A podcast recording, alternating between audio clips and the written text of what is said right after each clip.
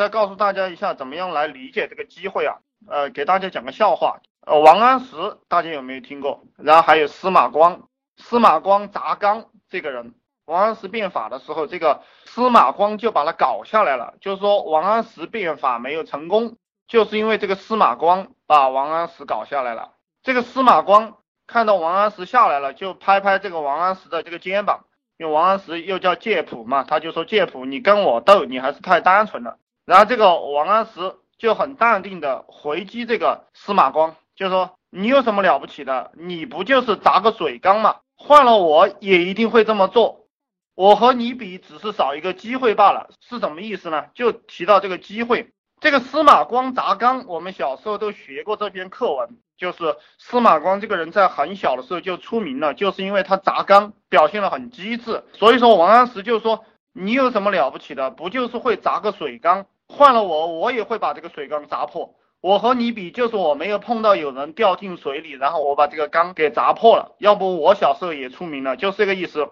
那司马光就两眼放着寒光，然后盯着这个王安石讲：就这个机会是自己创造的，机会是自己创造的。你只知道老夫砸缸，却不知道那个孩子是怎么掉进去的。呃，大家有没有理解？如果你们理解了，你就知道现在做项目实际上就是这么回事。你只知道我是砸缸的，你知不知道那个孩子怎么掉进去的？你们只知道史玉柱的脑白金卖得好，你知不知道为什么卖得好？这个就是重点。你要去圈一批人，要把这一批人营销掉。什么是重点？你要去制造这个机会。其实很多东西啊，都是一个局。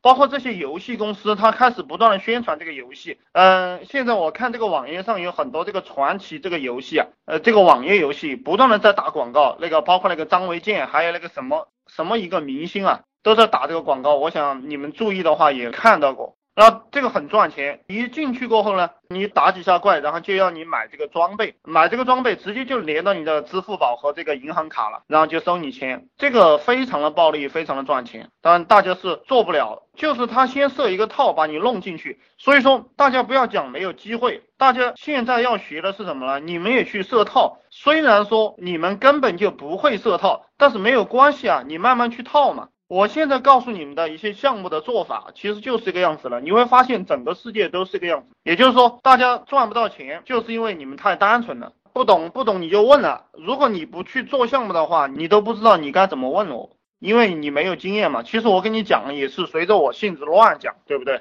嗯，不存在好不好受，因为有钱人都是这个样子玩的，包括房地产也是这个套，把你家里三代钱都套出来呀。你有什么心里不好受的？别人心里都好受啊。这个 LV 包一个卖几十万，二十多万，就是就是两块布嘛，还不是皮的，大家知不知道？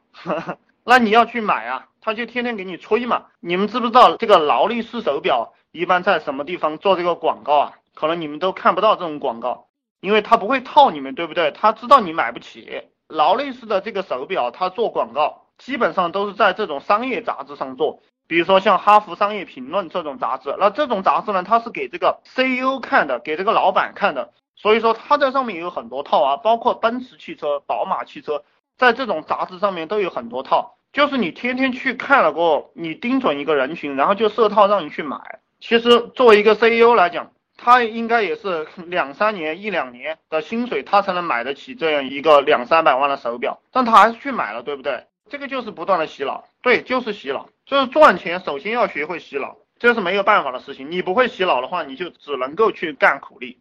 我最近给大家讲的都是让大家先把这个心狠起来。你把这个人类社会看成一个动物世界就成了，对不对？你想那么多干嘛？生物的标准就是要繁殖，要繁殖。你就说大家是男的要找一个女人，你没有这个冲动，你找不到女人。这个就是说你被别人洗脑了，你不被我洗脑就被别人洗脑。